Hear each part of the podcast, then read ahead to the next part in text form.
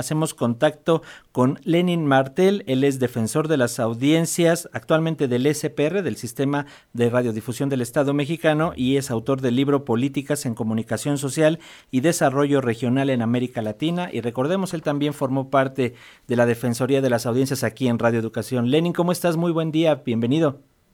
¿Qué tal? ¿Cómo estás? Eh, me da muchísimo gusto saludarte y a nuestras audiencias en Radio Educación. Igualmente, igualmente, Lenin. Por favor, coméntanos cuál es la postura de Lambda ante esta advertencia de la Cámara Nacional de la Industria de la Radio y la Televisión de que, bueno, van a acudir a instancias internacionales para revertir esta propuesta que se discute en la Suprema Corte de Justicia de la Nación. Bueno, pues la propuesta de la AMDA es clara. Nosotros eh, eh, apoyamos las dos sentencias de la Corte la de mayo y la que acaba de pasar ahora en enero. Y la razón es porque esto tiene que ver con eh, eh, que estos derechos de las audiencias eh, responden a los artículos 1, 6 y 7 constitucionales. Es decir, se está legislando a favor de nuestros artículos, eh, a favor de la libertad de expresión, muy contrario a lo que dice la Cámara de la Industria de la Radio y la Televisión, que engloba a las grandes corporaciones como Televisa, Televisión Azteca y, todas estas, estas instituciones que no se han caracterizado por, por respetar los derechos de las audiencias. Lenin, en ese sentido, ¿qué experiencias tenemos en el mundo? ¿Qué es lo que ocurre en otras partes para la defensa de los derechos de las audiencias y cómo sería el comparativo con lo que está sucediendo en México? ¿O estamos viendo casos similares? Mira, fíjate que eh, eh, México ah, está entrando a una discusión muy interesante porque eh, hay distintos modelos. ¿no?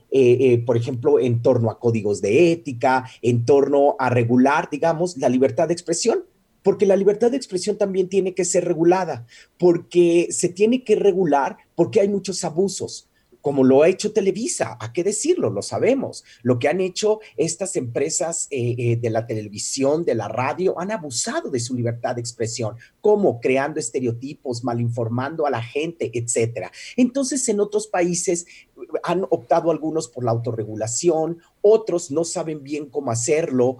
Eh, por ejemplo, en, América Latina se está creando un, más cercano a nosotros, se está creando una discusión muy importante. Ahora, ¿qué pasa en otras partes del mundo? Eh, este, tienen legislaciones muy fuertes, tienen políticas públicas de Estado en torno a los medios eh, de comunicación y particularmente públicos. Entonces, eh, eh, la situación es un, poco es un poco distinta a la de México. Sin embargo, México está intensificando un debate y ha venido intensificando un debate, híjole, en las últimas dos o tres décadas, que es muy importante y estamos diciendo fracciones de la sociedad civil, grupos de la sociedad civil como a donde pertenecemos nosotros, a la AMDA, y a través de mecanismos eh, de rendición de cuentas como las defensorías de las audiencias, estamos diciendo, a ver, tenemos una ley muy tardía en el 2014. Ah, perfecto. Entonces ya crearon el Instituto Federal eh, de Telecomunicaciones que tiene que regular el cómo se va a aplicar la ley, el cómo nos va a beneficiar a los ciudadanos esta libertad de expresión. Entonces, hagámosla. Y entonces estamos trabajando en conjunto, sociedad civil, con eh, organismos que ha creado el Estado para eso. Entonces, eh, es muy distinto lo que está pasando en México, pero algo bueno es que está pasando a favor de los derechos de las audiencias. Y que sin duda uno de los temas medulares y en donde mucho está alegando la CID es la cuestión de que no se sepa diferenciar entre lo que es información y lo que es opinión, lo cual es un centro importante de debate y también la cuestión de el, el derecho de las audiencias a poder eh, señalar cuando hay alguna de estas fallas.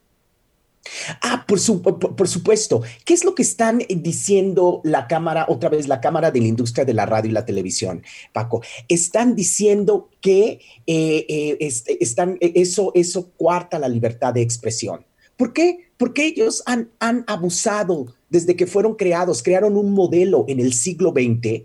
El Estado les mexicano les dejó eh, crear y expandir un modelo de comunicación en donde Jacobo Zabludovsky podía opinar de lo que quisiera, incluso con una mueca, ¿no? Con una mirada. Y ya estaba diciendo todo. Claro, todo a favor de las élites, todo a favor del partido en el gobierno. Entonces las cosas ya cambiaron y nosotros en las escuelas de comunicación, Paco, y también la sociedad civil decimos, no, eso no ocurre en otros países.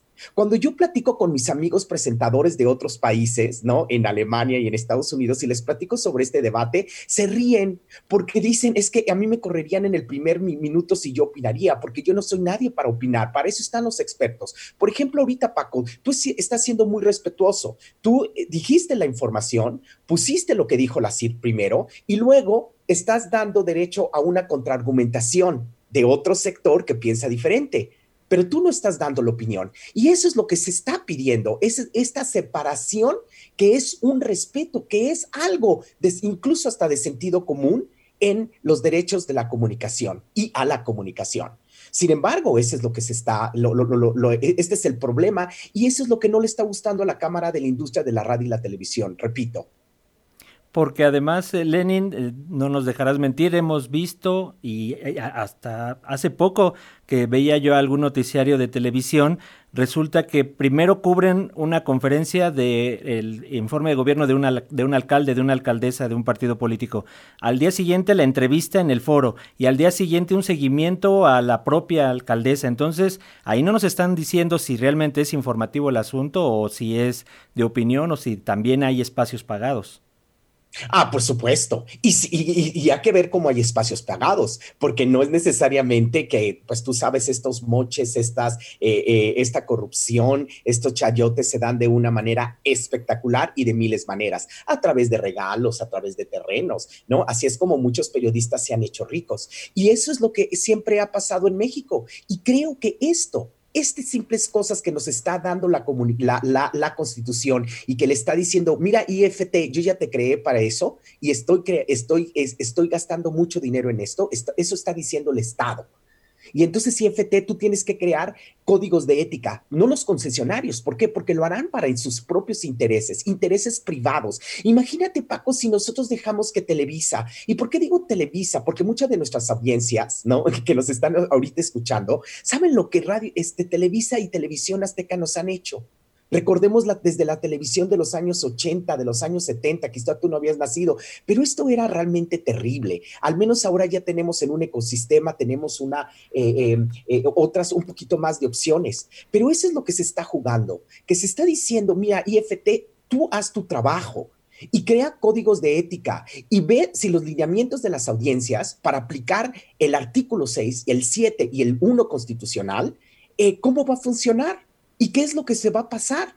Entonces el IFT está diciendo, y bueno, la Corte, esto ya llegó a la Corte, y en, ya de una primera sentencia, ya de otra segunda sentencia, ahora le está diciendo al Congreso, discútanlo el cómo y aplíquenlo para beneficio de la ciudadanía. Esto lo que se está jugando lo tenemos que discutir a una, en una cuestión mucho más amplia. Es, es lo mismo que está pasando con otras, otro tipo de reformas como la energética. Es el juego de poderes. Las élites tienen mucho que ver en la libertad de expresión porque ellos han manejado la libertad de expresión a su favor. Y esto es parte de, esto es parte de una lucha de poderes, pero aquí la sociedad civil está participando y empieza a participar más fuerte. Y yo creo que no deberíamos de perder de vista esta cuestión. Muchas gracias, Paco. Muy bien, Lenin Martel, defensor de las audiencias del SPR y autor del libro Políticas de Comunicación Social y Desarrollo Regional en América Latina, entre otros más. Muchísimas gracias por estos minutos para las audiencias de Radio Educación y continuamos pendientes de este tema y no lo vamos a dejar ahí suelto. Gracias, Lenin. Hasta luego. Muy buen día.